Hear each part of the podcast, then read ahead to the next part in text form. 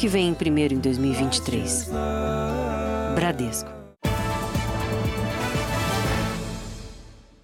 Boa noite. Boa noite.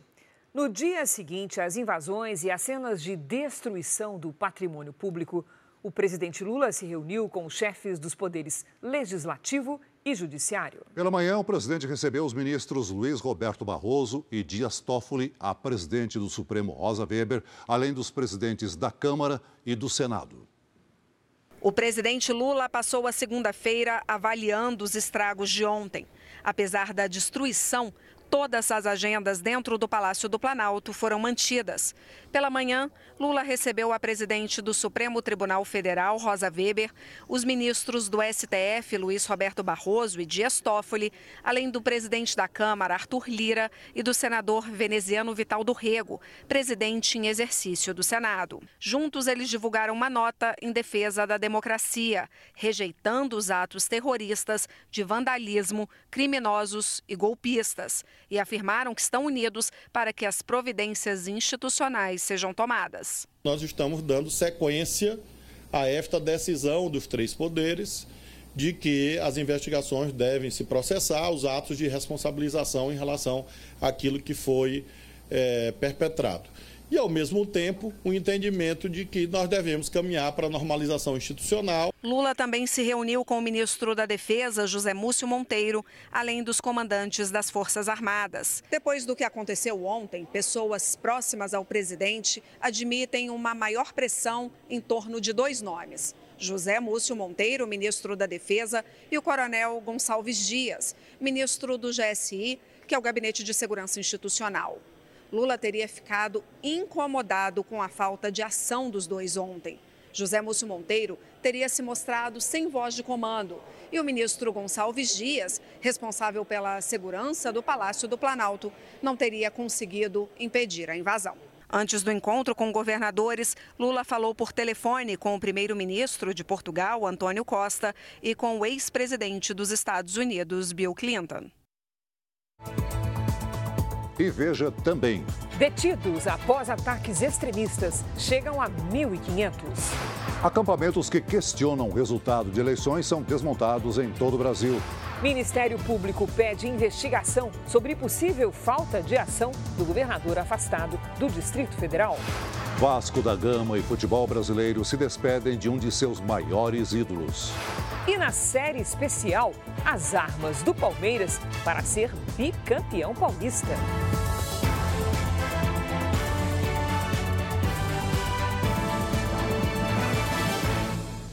Oferecimento Bradesco, o que vem primeiro para você em 2023. O Jornal da Record vai direto ao vivo a Brasília, porque os governadores foram à capital federal após uma convocação de emergência emitida pelo presidente Lula. O nosso colega Luiz Fara Monteiro tem mais informações. Boa noite, Fara. Boa noite, Cris. Celso, é você que acompanha o Jornal da Record. Representantes de todos os estados, o presidente do Congresso Nacional e ministros do Supremo discutiram ações conjuntas entre os governos estaduais e a União para combater os atos democráticos e também os criminosos. A presidente do Supremo Tribunal Federal, a ministra Rosa Weber, disse durante a reunião que esse encontro simboliza uma unidade nacional para a defesa do Estado Democrático de Direito. O governador do Pará, Helder Barbalho, garantiu que todos os 27 estados estão articulados e determinados a cumprir as decisões estabelecidas pelo ministro Alexandre de Moraes, do Supremo Tribunal Federal, em favor da democracia e das instituições. Tarcísio de Freitas, governador de São Paulo, prestou solidariedade aos poderes constituídos. 16 estados já enviaram um total de 366 militares para reforçar a segurança do Distrito Federal. O presidente Luiz Inácio Lula da Silva afirmou que esses ataques às sedes dos poderes da República devem servir para melhorar e reforçar a articulação entre o Palácio do Planalto, os governos estaduais e o Judiciário no combate a esses atos antidemocráticos. Crise Celso. Fara Monteiro, direto da nossa redação em Brasília. Obrigada, Fara. Em Brasília, cerca de 1.200 pessoas que estavam acampadas em frente ao quartel-general do Exército foram levadas para o ginásio da Academia Nacional da Polícia Federal. A retirada começou por volta das 6 horas da manhã. A PM do Distrito Federal e o Exército atuaram em conjunto na desocupação. Foram necessários 40 ônibus para levar as pessoas que não queriam deixar o local. O grupo agora está detido na sede da academia da Polícia Federal. Então, nós temos 50 equipes que estão identificando essas pessoas, ouvindo, e, claro, o um encaminhamento é, jurídico vai ser feito de acordo com os delegados e o próprio Poder Judiciário. Nesta ação, aproximadamente 1.200 pessoas foram detidas. Todas estavam aqui em frente ao quartel-general do Exército. O momento é de identificação dos extremistas que cometeram atos de vandalismo aqui na capital federal. Somente depois de serem ouvidos, a expectativa é que isso ocorra até amanhã, é que o destino de cada um será definido. Os objetos e materiais recolhidos no acampamento foram deixados no Comando Militar do Planalto. Eles serão devolvidos aos donos, mas, para isso, devem ser identificados. Parte das instalações das sedes dos três poderes em Brasília foi destruída durante os atos deste domingo que pediam intervenção militar. Hoje, os prédios do Congresso Nacional, do Supremo Tribunal Federal e o Palácio do Planalto passaram por perícia. As autoridades querem levantar os prejuízos para cobrar indenizações. A sede do Supremo foi a mais atingida pelos criminosos. Os vândalos destruíram todo o plenário, onde os ministros se reúnem para os julgamentos. Mesas e cadeiras históricas foram arremessadas pelas janelas de vidro. Até o brasão da República foi arrancado da parede central de mármore. A sala histórica para a recepção de autoridades foi inundada. Nem o gabinete da presidência foi poupado. O rumor de que uma granada havia sido encontrada no prédio chegou a preocupar servidores, até que agentes da Polícia Federal descartaram a suspeita. Nessas imagens exclusivas, policiais analisam a área destruída. Equipes da Polícia Federal passaram o dia fazendo perícia interna e externa no local, que foi totalmente interditado. Nos próximos dias, servidores do Supremo irão iniciar o trabalho de catalogar os estragos e contabilizar os prejuízos. Não há previsão para a conclusão do trabalho, nem estimativa ainda de quanto a restauração e compra de novos equipamentos poderão custar. No Palácio do Planalto, sede do governo federal, vidraças começaram a ser trocadas. O trabalho de limpeza foi intenso durante todo o dia. Cadeiras espalhadas pelos salões e grades de contenção derrubadas foram recolhidas. Cartuchos de armas também foram separados e enviados para a perícia. Computadores foram destruídos. Armas e munição do Gabinete de Segurança Institucional foram roubadas.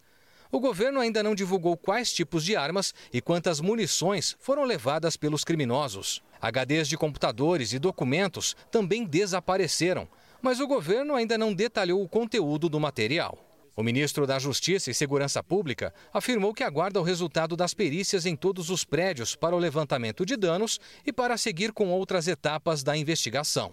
Os criminosos não chegaram a invadir o gabinete do presidente da República. Os danos, os prejuízos vão ser remetidos à Advocacia Geral da União para que cobre a indenização de quem perpetrou danos materiais, alguns irreparáveis em relação aos edifícios sedes e ao patrimônio histórico ali alojado. No Senado, os vândalos se concentraram no plenário. Gabinetes de lideranças partidárias foram parcialmente destruídos. Vidraças também foram quebradas.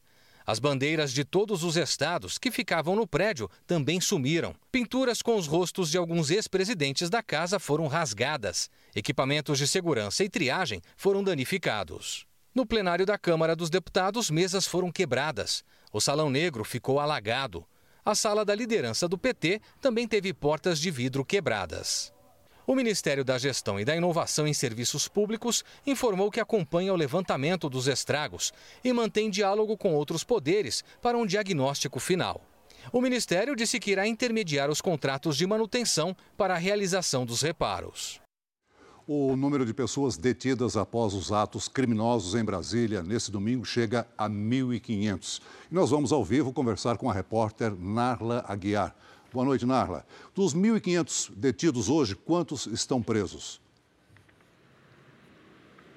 Boa noite, Celso. Boa noite, Cris. Olha, a Polícia Civil do Distrito Federal deteve 308 pessoas durante e após os atos de vandalismo e, como a gente acompanhou na reportagem, outras 1.200 que estavam acampadas. E dessas, 204 foram encaminhadas a presídios aqui do Distrito Federal. A Justiça tem 48 horas para realizar as audiências de custódia. As pessoas detidas em acampamentos estão sendo ouvidas agora, aqui na sede da PF. E as que forem presas serão levadas levadas ao complexo penitenciário da Papuda. Todo o efetivo da Polícia Civil aqui do Distrito Federal está trabalhando hoje, mesmo assim, o Ministério Público Federal pediu apoio de procuradores da República de outros estados para ajudarem nas audiências de custódia. Celso, Cris. Obrigado, Narla. Além das depredações, obras de arte e objetos históricos também foram roubados e destruídos pelos criminosos durante a invasão. O valor exato do prejuízo ainda não foi totalmente contabilizado, mas está na casa dos milhões. O Ministério da Cultura determinou hoje que o Instituto Nacional do Patrimônio Histórico, o IFAM, faça um levantamento dos itens danificados.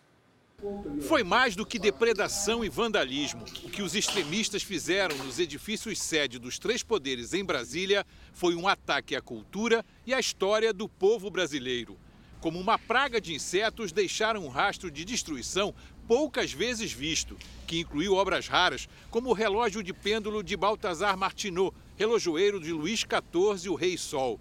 A obra do século XVII foi um presente da corte francesa para Dom João VI. O relógio tem valor considerado fora do padrão e, segundo especialistas, sofreu danos irreparáveis. Esta mesa que aparece de pernas para o ar, usada pelos invasores como barricada, é um móvel histórico em Jacarandá, projetado por Oscar e Ana Maria Niemeyer. É a mesa de trabalho onde Juscelino Kubitschek, primeiro presidente a morar em Brasília, despachava durante o seu governo. A escultura em bronze, O Flautista, de Bruno Jorge, avaliada em 250 mil reais, foi encontrada destruída, com pedaços espalhados pelo chão. A obra Bandeira do Brasil, de Jorge Eduardo, que reproduz a bandeira nacional hasteada em frente ao palácio e que serviu de cenário para pronunciamentos dos presidentes da República, estava boiando na água que inundou o local onde ela ficava exposta. A base da escultura bailarina, de Victor Brecheret, foi roubada. Uma das obras vandalizadas pelos extremistas em Brasília foi uma pintura de Emiliano Di Cavalcante, considerado um dos maiores nomes do movimento conhecido como modernismo na primeira metade do século XX. Apesar de ser carioca, Di Cavalcante deixou várias obras espalhadas aqui na capital paulista. Uma delas é essa aqui. Fica no centro da cidade, tem 60 mil pastilhas e homenageia a imprensa. A tela As Mulatas, a principal peça do Salão Nobre do Palácio do Planalto, foi encontrada com sete rasgos de tamanhos diferentes. Seu valor estimado é de 8 milhões de reais, mas peças deste tamanho podem alcançar valores até cinco vezes maior em leilões. A curadora do acervo do Museu de Arte de São Paulo disse que ficou chocada com as imagens do vandalismo. Né, são obras que falam sobre o nosso passado, sobre a nossa cultura, são cartões de visitas do país né? e ainda mais pelo local em que eles estão, estavam colocados. Né? Então eu achei desolador. Entre os atos de vandalismo, os invasores levaram uma réplica da Constituição de 1988 que estava no prédio do STF. Também quebraram o vidro da mesa vitrine, que abriga documentos do presidente em exercício. Três obras do artista plástico Atos Bulcão foram danificadas, entre elas um mural de azulejos e o painel vermelho, que fica no Museu do Senado. A restauração não vai custar barato, 20 miligramas da tinta específica, uma porção equivalente a duas colheres de sopa, custam em torno de 800 reais. Se a gente for dar preço a esse tipo de obra, não será menos do que, sei lá, 10 10 milhões. E se o prejuízo financeiro na arte é grande, o prejuízo histórico, esse sim, é inestimável. É muito agressivo, é, um, é um, uma agressão de um porte que extrapola é, a própria pintura. É uma facada na nossa história, é, enfim, é uma ação de barbárie. Oito ônibus que faziam o transporte de pessoas que participaram das invasões em Brasília foram parados e apreendidos em rodovias de Goiás. Um dos veículos foi apreendido pela Polícia Rodoviária Federal na BR-153, em Morrinhos, a 130 quilômetros de Goiânia. Dentro do ônibus estavam 29 pessoas que participaram dos ataques em Brasília. Elas voltavam para Piraí do Sul, município do interior do Paraná, a 1.200 quilômetros do Distrito Federal. Com exceção de uma estrada vicinal na divisa entre Minas Gerais e o Distrito Federal, todos os acessos para Brasília passam por território goiano. Por isso, a Polícia Militar e a Polícia Rodoviária Federal montaram bloqueios e abordaram todos os ônibus de turismo que estavam indo para a capital federal ou voltando. Pelo menos 30 veículos transportavam cerca de mil pessoas que se identificavam como manifestantes. Nós é, recebemos os reportes de inteligência, né? E imediatamente nós reforçamos todo o efetivo que a gente tinha disponível, todas as viaturas para os mais de 3 mil quilômetros de rodovias federais que cortam o estado de Goiás. Dentro do ônibus, homens, mulheres e até crianças. Oito veículos estavam na lista de apreensões emitida pelo ministro Alexandre de Moraes, porque teriam sido identificados transportando pessoas que participaram dos ataques. Todos os ocupantes foram levados para a sede da Polícia Federal, em Goiânia, para prestarem depoimento. A investigação também vai apurar quem pagou pelo transporte das pessoas. Nós vamos continuar investigando essas pessoas. Esse ônibus esteve em Brasília a pedido de alguém, alguém financiou esse ônibus em Brasília, né? Para estar lá, então nós temos que checar essas informações, identificar essas pessoas para que possamos responsabilizá-las devidamente. Em São Paulo, criminosos atearam fogo a pneus na Marginal Tietê, uma das vias mais importantes da capital.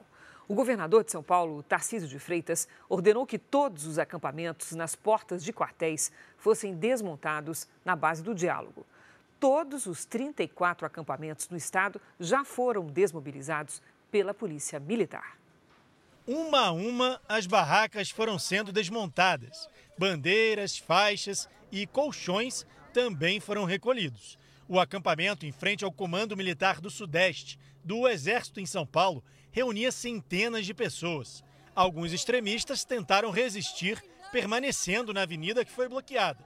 Houve um princípio de confusão quando um homem comemorou o fim da mobilização e teve que fugir dos manifestantes. A prefeitura disponibilizou 40 servidores, oito veículos e equipamentos para fazer a limpeza. Esse é um dos maiores acampamentos aqui de São Paulo e está sendo desmontado depois de 72 dias. A Polícia Militar reforça a segurança e foi chamada aqui também para garantir que a determinação do ministro do STF, Alexandre de Moraes, seja cumprida. O governador de São Paulo, Tarcísio de Freitas, do Republicanos, deu a ordem para que a polícia desmonte os acampamentos de maneira pacífica. O anúncio foi feito pelo secretário de Segurança Pública de São Paulo, Guilherme Derrite, em entrevista à imprensa. Nós temos 24 horas para que essa ordem judicial seja cumprida e ela será cumprida com a maior tranquilidade possível. Em São Vicente, no litoral paulista, a equipe da Record TV foi hostilizada por alguns poucos extremistas que permaneciam em frente ao 2 Batalhão de Infantaria Leve. Na tarde de ontem, um grupo invadiu a 23 de maio, uma das principais vias da capital. Já hoje, por volta das 6 da manhã, extremistas atearam fogo em pneus na marginal Tietê, na altura da Ponte dos Remédios. O trânsito foi interditado mas a via foi liberada cerca de uma hora depois. No Rio de Janeiro, a segurança foi reforçada em prédios públicos para evitar atos de vandalismo. O acampamento que ficava em frente ao Comando Militar do Leste também foi desmontado. Algumas barracas começaram a ser recolhidas logo nas primeiras horas do dia. Aqui no Rio, o Ministério Público Federal também pediu apoio ao Exército para desmontar o acampamento. Isso porque ele foi montado em frente à sede do Comando Militar do Leste. Alguns estavam aqui havia pelo menos dois meses. No documento enviado ontem à noite ao general do Exército André Luiz Novaes de Miranda, os procuradores pedem que providências sejam adotadas imediatamente para a desocupação. Uma nota assinada pelo governador Cláudio Castro e outros representantes dos três poderes do Rio de Janeiro reforçou o compromisso no combate a qualquer iniciativa que possa ameaçar a democracia. O governador participou de uma reunião onde detalhou o esquema de segurança montado no estado.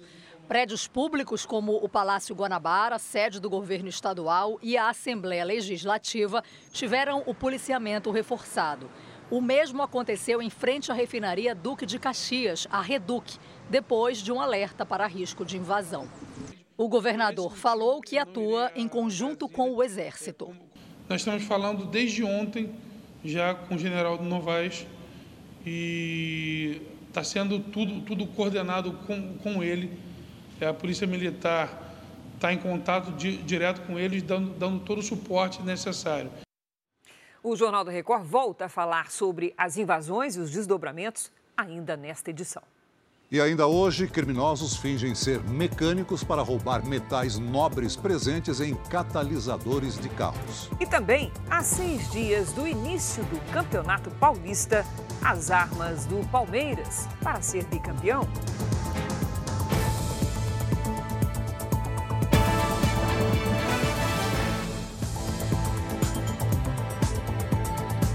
China reabriu as fronteiras para todos os viajantes. A entrada para não residentes estava interrompida desde o início da pandemia há quase três anos.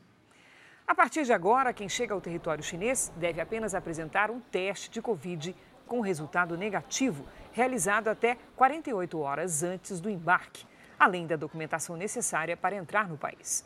A quarentena não será mais necessária. O governo também retomou a emissão de passaportes para os cidadãos chineses. Uma mulher de 29 anos foi morta com golpes de faca pelo namorado na comunidade da Rocinha, no Rio de Janeiro. Os vizinhos ouviram a briga e chamaram a polícia. Quando os policiais chegaram, a auxiliar Carmen Dias da Silva já estava morta. Wendel Luca da Silva, de 25 anos, foi preso em flagrante. Um ônibus com 44 pessoas caiu num barranco às margens de uma rodovia em Bandeirantes, no Paraná. O acidente deixou dezenas de feridos. O veículo havia saído de São Paulo e seguia para Londrina. O motorista disse que perdeu o controle ao tentar desviar de um objeto no meio da pista. O homem que carrega uma caixa com fogos de artifício é suspeito de ser o responsável por soltar o rojão que matou Elisângela Tinem, de 38 anos, durante o Réveillon em Praia Grande, litoral de São Paulo. A polícia procura pelo homem que deve responder por homicídio culposo quando não há intenção de matar. Durante os atos de vandalismo que aconteceram neste domingo em Brasília, a agressão a soldados e aos cavalos da Polícia Militar causou comoção e revolta nas redes sociais. Segundo a Polícia Militar, foram 15 agentes feridos. A foto mostra um dos animais que ficou machucado recebendo curativos. Vídeos gravados durante os atos de vandalismo flagraram as agressões a dois cavalos diferentes. Nesta imagem, policiais da cavalaria tentam conter os extremistas, mas alguns vândalos vão para cima e atingem o PM e também o cavalo, que sai sem controle. Neste outro vídeo, é possível ver os criminosos batendo em outro policial militar e também no animal. Eles usam porretes e hastes de bandeiras. O agente é agredido até descer do cavalo, que fica paralisado. Em uma rede social, o soldado da PM disse que ele e o animal passam bem. Sobre a outra agressão, ainda não há informações a respeito do estado de saúde do agente e do cavalo. A seguir, mais informações sobre os ataques às sedes dos três poderes em Brasília. E também, o jovem Hendrick é a principal arma do Palmeiras para ser bicampeão paulista.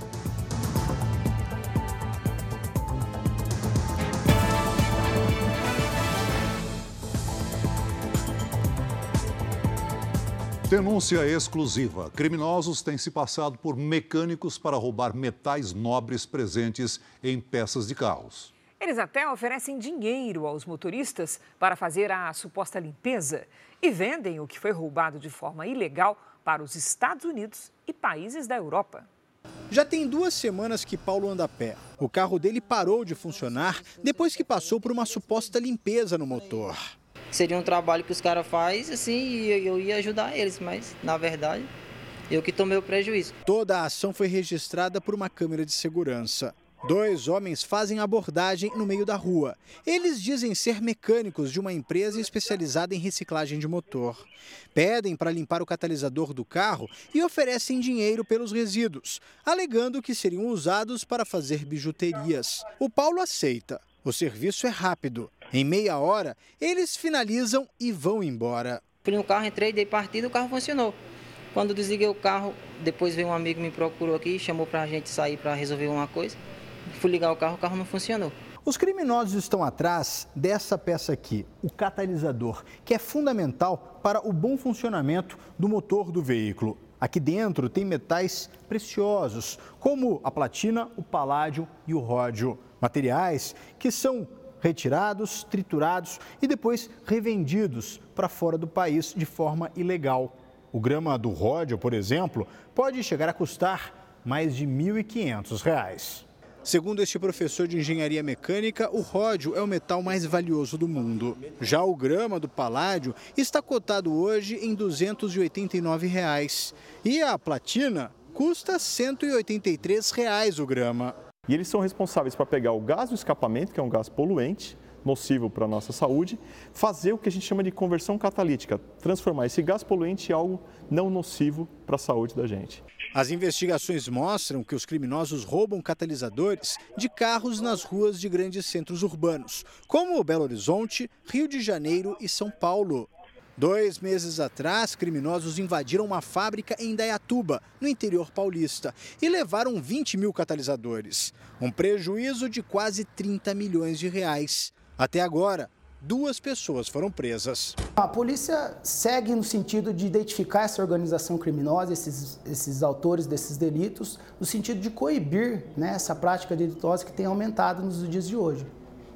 Voltamos a falar dos ataques aos três poderes. Autoridades de vários países reagiram à invasão de extremistas às sedes dos três poderes em Brasília. Hoje, o presidente americano Joe Biden conversou com o presidente Luiz Inácio Lula da Silva por telefone e os dois se comprometeram a trabalhar juntos questões como desenvolvimento econômico, paz e segurança. Os episódios de violência foram condenados por líderes de países da América Latina, como Chile, Argentina, Uruguai e México. Na Europa, o presidente da França, Emmanuel Macron, compartilhou uma mensagem em português. A vontade do povo brasileiro e as instituições democráticas devem ser respeitadas. O presidente Lula pode contar com o apoio incondicional da França. Da Espanha, o primeiro-ministro Pedro Sanches disse que a maior ameaça para a democracia e a paz são os movimentos extremistas, que estão dispostos a arruinar tudo. Israel, por meio da embaixada no Brasil, também condenou o que chamou de violentos tumultos em Brasília. O presidente americano Joe Biden condenou o atentado à democracia e a transferência pacífica do poder no Brasil. Congressistas democratas americanos afirmaram que o ex-presidente brasileiro Jair Bolsonaro é um dos responsáveis pelos atos extremistas registrados ontem na Praça dos Três Poderes e deveria ser extraditado. Jair Bolsonaro está aqui, em Orlando, desde o fim do ano. Os Estados Unidos enfrentaram uma invasão semelhante há dois anos. Extremistas, apoiadores do então presidente Donald Trump, invadiram o Congresso americano, o Capitólio, para tentar impedir a certificação da vitória do então presidente eleito Joe Biden. Para eles, o resultado das urnas havia sido uma fraude. Aqui no Brasil, além de invadir o Congresso, como em Washington, os criminosos também vandalizaram o Supremo Tribunal Federal e a sede do Poder Executivo. Na invasão do Capitólio, os congressistas e até mesmo o então vice-presidente estavam no prédio e tiveram as vidas ameaçadas. A polícia demorou quase quatro horas para controlar a situação no Capitólio. O então presidente Donald Trump foi acusado de incitar a violência no ataque, cinco pessoas morreram, incluindo um policial. A invasão foi alvo de uma série de investigações. Mais de 900 pessoas foram detidas e mais de 190 condenadas à prisão. Outras 350 ainda são procuradas pelo FBI, a Polícia Federal Americana. Os atos de vandalismo e depredação ontem em Brasília podem ser classificados como terrorismo, a depender da decisão da Justiça. O Jornal da Record ouviu juristas que têm visões diferentes da lei antiterrorismo e do que diz a Constituição. Durante as invasões em Brasília neste domingo, obras de arte ficaram danificadas, assim como documentos e equipamentos importantes para o funcionamento dos três poderes. Objetos foram quebrados e até mesmo furtados durante os atos de vandalismo, ou seriam de terrorismo. Sancionada em março de 2016 pela então presidente Dilma Rousseff, a Lei 13.260, além de definir quais práticas configuram terrorismo no Brasil, também estabelece punições para quem comete esse tipo de crime, penas que variam de 12 a 30 anos de prisão. Mas classificar como terrorismo atos como os de ontem aqui no país não é tão simples. A legislação brasileira abre brechas para diferentes interpretações. De acordo com o artigo 2 da lei, o terrorismo consiste na prática por um ou mais indivíduos de atos por razões de xenofobia, discriminação ou preconceito de raça, cor, etnia e religião, quando cometidos com a finalidade de provocar terror social ou generalizado, expondo a perigo pessoa, patrimônio, a paz pública. Professor de Direito Penal da Universidade de São Paulo, esse advogado criminalista também chama a atenção para o parágrafo 2 do artigo, que diz que a lei não se aplica à conduta individual ou coletiva de pessoas em manifestações políticas, movimentos sociais, sindicais, religiosos, de classe ou de categoria profissional. Para ele, como os atos praticados ontem em Brasília tiveram motivação política, não podem ser enquadrados como terrorismo, mas sim por outros crimes. O próprio parágrafo 2 deste artigo 2 da lei antiterrorista diz que não constitui ato terrorista manifestação política de contestação. Isso está expresso na lei devendo haver punição nos termos da lei pelo saldo criminoso que houver. Por isso que não há crime de terrorismo tipificado, caracterizado ah, nas invasões que houve ao Congresso e ao Supremo. A lista de crimes que foram cometidos é grande. Segundo o ministro da Justiça, os invasores cometeram tentativa de golpe de Estado, de abolição violenta do Estado Democrático de Direito, dano qualificado a patrimônio público e patrimônio tombado, associação criminosa e lesões corporais. Já o professor Ives Gandra, um dos mais influentes juristas do país, aponta outros trechos que poderiam enquadrar os extremistas que atacaram os prédios dos três poderes como terroristas. Nessa lei, eles declaram que invasão e destruição de prédios públicos constitui ato de terrorismo. Quer dizer, na caracterização do princípio constitucional eh, e da legislação infraconstitucional, nós estaríamos esta lei define os crimes. E as prisões podem até 20 anos, 12 anos a 20 anos. Na prática, o crime de terrorismo não é. Pode o cidadão ser solto sob fiança, inafiançável. Manifestantes em frente à sede do governo do Distrito Federal pediram hoje o impeachment do governador Ibanês Rocha, do MDB. Ele foi afastado do cargo no começo da madrugada pelo Supremo por suposta omissão e conivência com as invasões em Brasília. De um lado, o gabinete vazio do governador afastado do Distrito Federal Ibanês Rocha, do MDB. Na outra ponta do Palácio do Buriti, o gabinete da vice-governadora Celina Leão, do PP, que se tornou hoje a governadora em exercício do Distrito Federal e vai continuar trabalhando no mesmo local. Ela já está em contato com o interventor federal na segurança pública, Ricardo Capelli. Foi criado um gabinete de crise para colaborar com as investigações e a Controladoria Geral do Distrito Federal vai analisar a possível participação de servidores nos atos. Antes de ser afastado do cargo, Ibanês exonerou Anderson Torres da Secretaria de Segurança Pública. Ele era ministro da Justiça no governo Bolsonaro. A Advocacia Geral da União pediu ao Supremo a prisão de Anderson Torres por suposta omissão em relação aos atos de ontem. Ibanês Rocha foi afastado do cargo no começo da madrugada em uma decisão do ministro do Supremo Tribunal Federal, Alexandre de Moraes, no inquérito dos atos antidemocráticos. Moraes argumentou que absolutamente nada justifica a omissão e conivência do secretário de Segurança Pública e do governador com criminosos que previamente anunciaram que praticariam atos violentos contra os poderes constituídos. A Procuradoria-Geral da República pediu hoje ao Superior Tribunal de Justiça que uma investigação seja aberta contra Ibanês. Relatórios da Agência Brasileira de Inteligência, ABIN, foram enviados a ministérios do governo federal, alertando sobre a possibilidade de ataques a prédios públicos por bolsonaristas.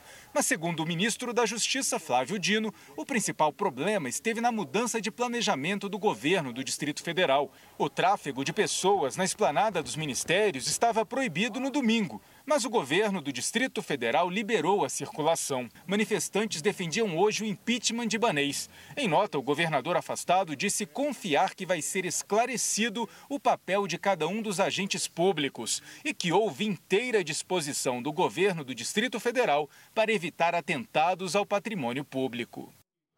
O Senado colheu assinaturas suficientes para instalar uma comissão parlamentar de inquérito. O objetivo desta CPI é investigar os ataques ocorridos neste domingo. Vamos voltar a Brasília com nosso colega Luiz Fara Monteiro. Fara, já se sabe quantos senadores apoiaram, por meio das assinaturas, a instalação dessa CPI? Cris, 31 parlamentares já assinaram o pedido, quatro a mais que o mínimo necessário. Essa iniciativa partiu da senadora Soraya Tronic, do União Brasil. Caso esta solicitação seja protocolada de imediato, a comissão duraria somente até 31 de janeiro, já que uma CPI não pode passar de uma legislatura para outra.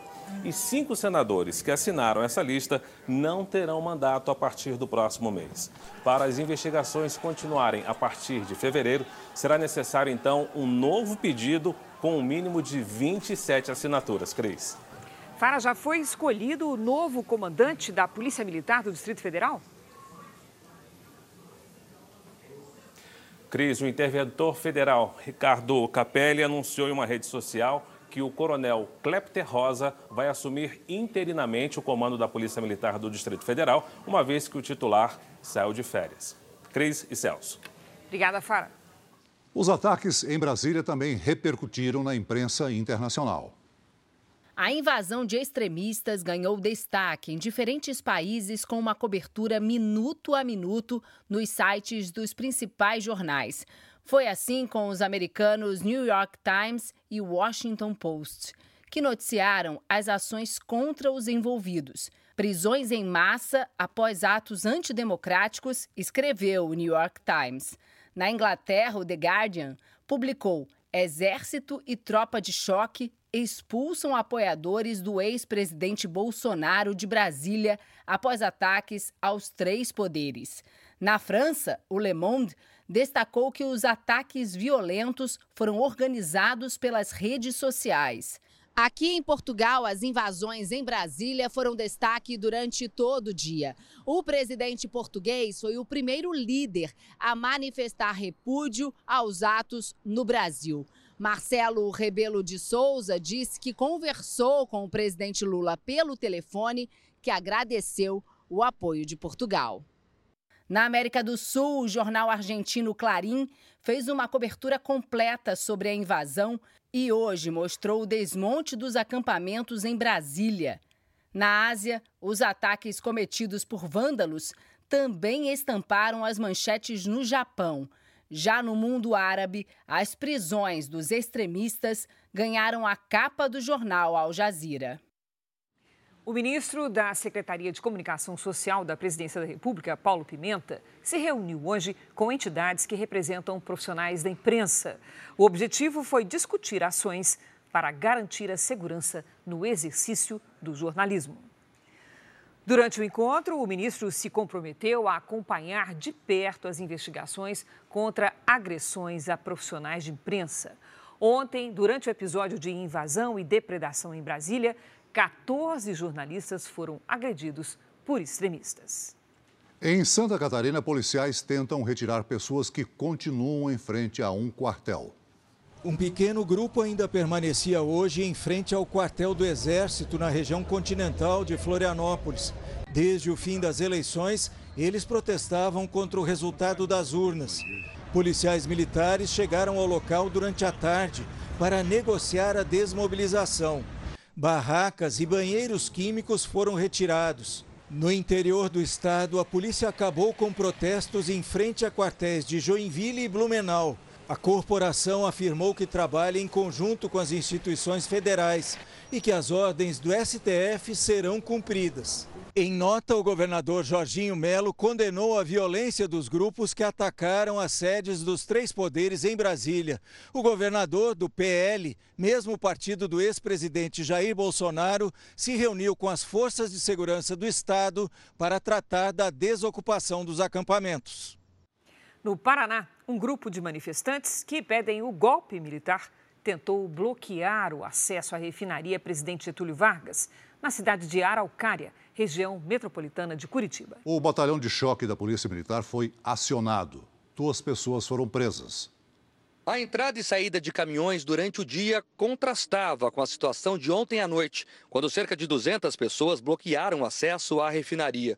Nesses vídeos divulgados em redes sociais, é possível ver que vândalos jogaram terra na entrada principal. Com picaretas, eles tentavam destruir o pavimento para dificultar a entrada.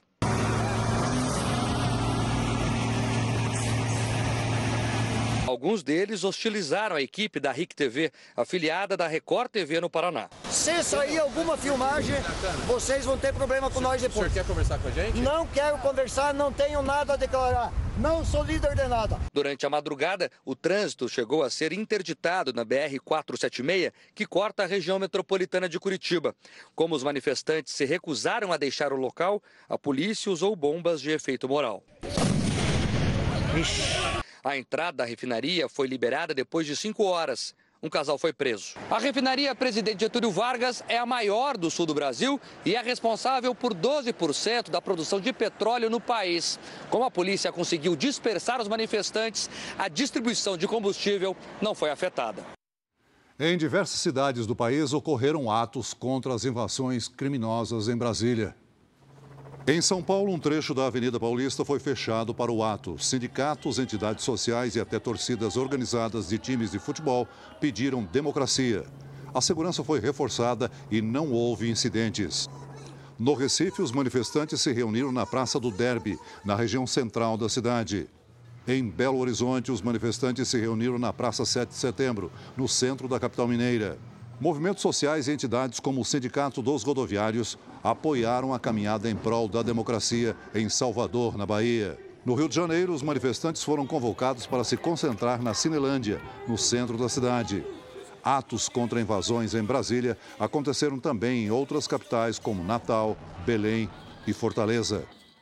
Nós vamos agora aos Estados Unidos porque há relatos de que o ex-presidente Jair Bolsonaro tenha sido internado com dores abdominais.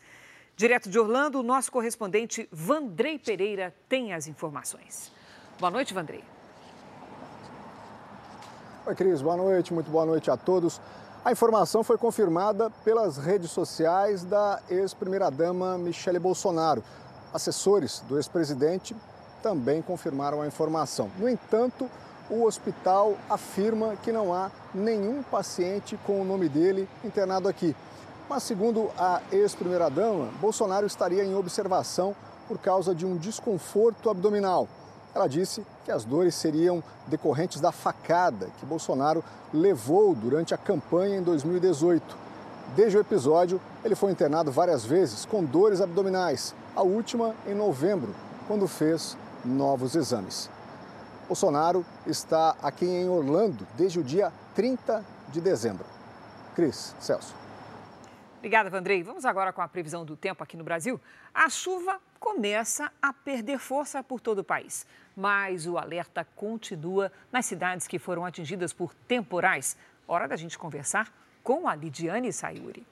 Boa noite, Lid. Quais são os destaques desse início de semana? Vamos lá, Cris. Boa noite para você. Oi, Celso. Boa noite. Muito boa noite a todos que nos acompanham. Olha, a intensidade das chuvas diminuiu, mas a grande quantidade de água dos últimos dias deixou o solo encharcado em vários estados. Lembram aquele corredor de umidade que mencionamos semana passada? Pois é, antes as nuvens estavam agrupadas. Agora, esse corredor desconfigurou e essa nebulosidade se espalhou. Ainda há previsão de chuva na maior parte do Brasil. Tempo firme apenas no sul e no interior do Nordeste. Atenção nas áreas em laranja.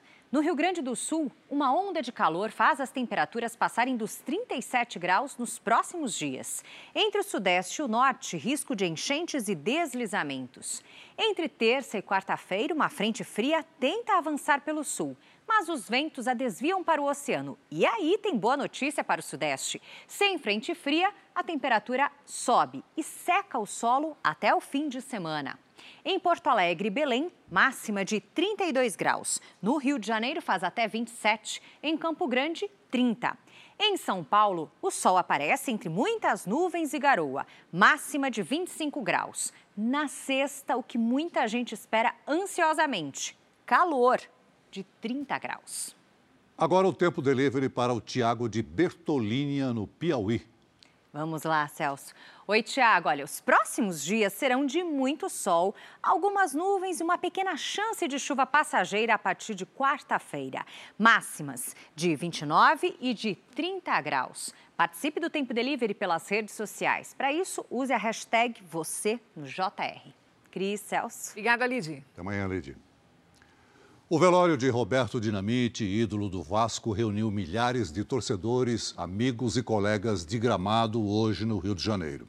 O atleta morreu aos 68 anos, depois de uma luta contra um câncer no intestino. O carinho da torcida e a admiração dos amigos. Milhares de pessoas passaram pelo estádio do Vasco da Gama em São Januário para se despedir do ídolo. Roberto Dinamite morreu ontem, aos 68 anos. Desde 2021, ele tratava um câncer no intestino. Carlos Roberto de Oliveira, o Roberto Dinamite, começou nas divisões de base do Vasco. Com a potência do chute, se consolidou como o maior artilheiro da história do clube nos campeonatos brasileiro e carioca. Foram muitos gols, alguns de rara beleza. Ao encerrar a carreira de atleta, Roberto partiu para a política. Foi vereador pelo Rio, teve quatro mandatos de deputado estadual e ainda chegou a presidente do Vasco. Inteligente, rápido e goleador. O atacante que brilhou no Vasco da Gama também disputou duas Copas pela seleção brasileira. Em 78, foi o artilheiro da seleção. Em 82, no auge da forma, não foi escolhido titular pelo técnico Tele Santana. Mas ainda assim, jogadores campeões mundiais de outras gerações admiram Roberto Dinamite. Era uma geração que realmente fazia do futebol alegria, a felicidade de todo mundo. E o Roberto fazia isso. Um coração maravilhoso, uma pessoa que passava uma, uma paz, uma tranquilidade muito daqueles que estavam perto dele. Qualidades reconhecidas pelo maior rival e o melhor amigo. Ele não é ídolo só de, de uma torcida, um ídolo de todas as torcidas brasileiras. Roberto Dinamite vai ser enterrado amanhã em Duque de Caxias, na Baixada Fluminense. Que inspire os nossos atletas. O Campeonato Paulista começa no fim de semana e você vai acompanhar com exclusividade aqui na Record TV. Quem está com a gente hoje é a Milena Ciribelli. Vamos conversar com ela? Boa noite, Milena, bem-vinda. Que já pode antecipar alguma coisa para nós? Como é que vai ser? Olá, Cris, Celso, boa noite para vocês. Já que não nos encontramos antes, feliz ano novo para vocês e para todos na paz, né, gente? Vamos falar então de futebol. O Paulistão é o maior e mais disputado campeonato estadual do país. Nesta semana, a gente vai mostrar um pouco de alguns dos 16 clubes que vão em busca do título. E hoje vamos falar sobre o atual campeão do Paulistão, o Palmeiras. O Verdão abre a temporada com moral depois de ter vencido também o Campeonato Brasileiro. E dentro do elenco, uma joia rara e milionária que deve brilhar muito neste torneio.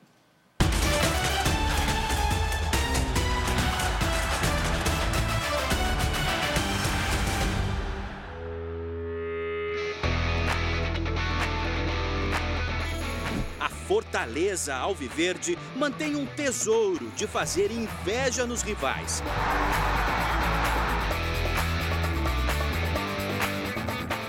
A joia palmeirense é o atacante Hendrick, de apenas 16 anos.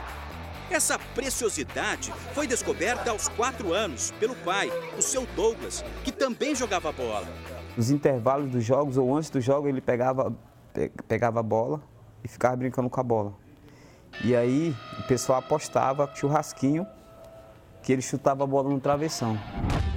A joia começou a ser lapidada no Centro-Oeste Nascido em Taguatinga, no Distrito Federal, o garoto deu os primeiros passos nesta escolinha, em Valparaíso de Goiás. O Hendrick chegou aqui na escolinha de 4 para 5 anos, chegou ainda muito novinho. A escolinha ainda não trabalhava com meninos na idade dele, porém, por insistência do pai do senhor Douglas, acabamos dando a oportunidade para ele participar do treino junto a atletas mais velhos. Não se intimidou, como sempre, né? Isso não foi obstáculo para ele e acabou ficando na escolinha, mesmo com aquela idade, treinando com os meninos de 6, 7 anos. Depois do sucesso meteórico, a família carregou o bem mais precioso para o sudeste do país. O pai tentou colocar Hendrick no São Paulo, mas o clube não tinha como arcar com moradia e emprego para os pais dele. Corinthians e Santos também teriam recusado o jogador. Foi o Palmeiras que abriu as portas, ajudou e permitiu que o garoto pudesse melhorar as habilidades. Aqui na academia de futebol, o diamante terminou de ser lapidado e começou a ser polido para brilhar nos campos. Alemão foi o primeiro técnico dele no clube. Eu conheci quando ele tinha 10 para 11 anos. A gente viu um vídeo dele ele chegando no Palmeiras do empresário e logo que a gente viu o vídeo achou muito interessante, muito diferente dos demais. Há cinco anos, a mãe veio com o garoto para a capital paulista, mas a vida ainda era difícil. E muitas vezes quando cheguei em São Paulo deu vontade de voltar, deu e eu ia para o banheiro, né? Chorava e enxugava as lágrimas e falava com Deus. E ele me fortalecia trabalho do Douglas para poder sustentar a família e os sonhos do filho foi fundamental para que Hendrick persistisse no sonho.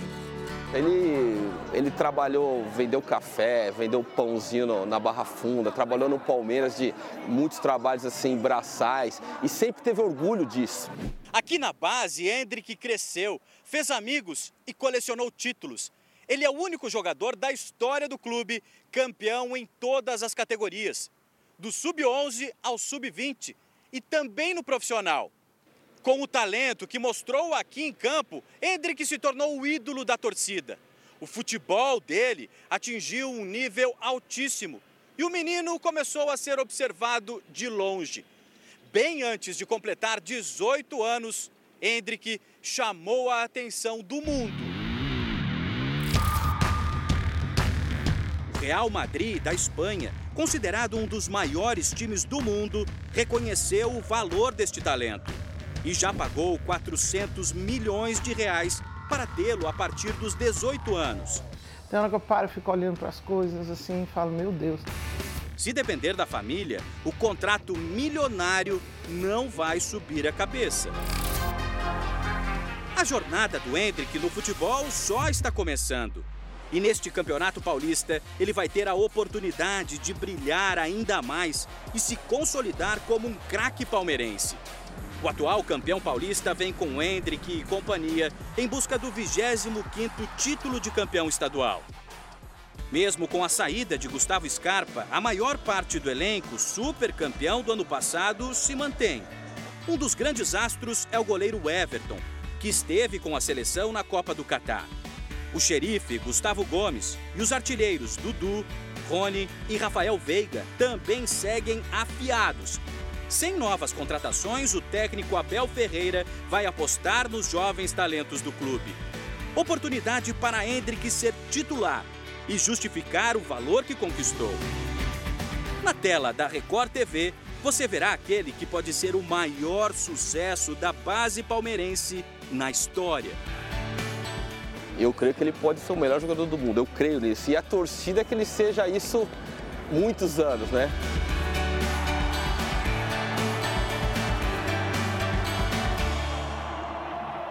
Ainda vamos falar muito do Hendrick, é muito craque.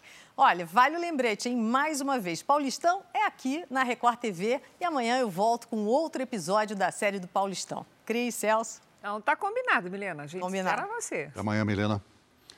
O Jornal da Record termina aqui. A edição de hoje na íntegra e também a nossa versão em podcast estão no Play Plus e em todas as nossas plataformas digitais. E à meia-noite e meia tem mais Jornal da Record. Você fica agora com a novela Jesus e logo depois de Amor Sem Igual tem A Lei e o Crime.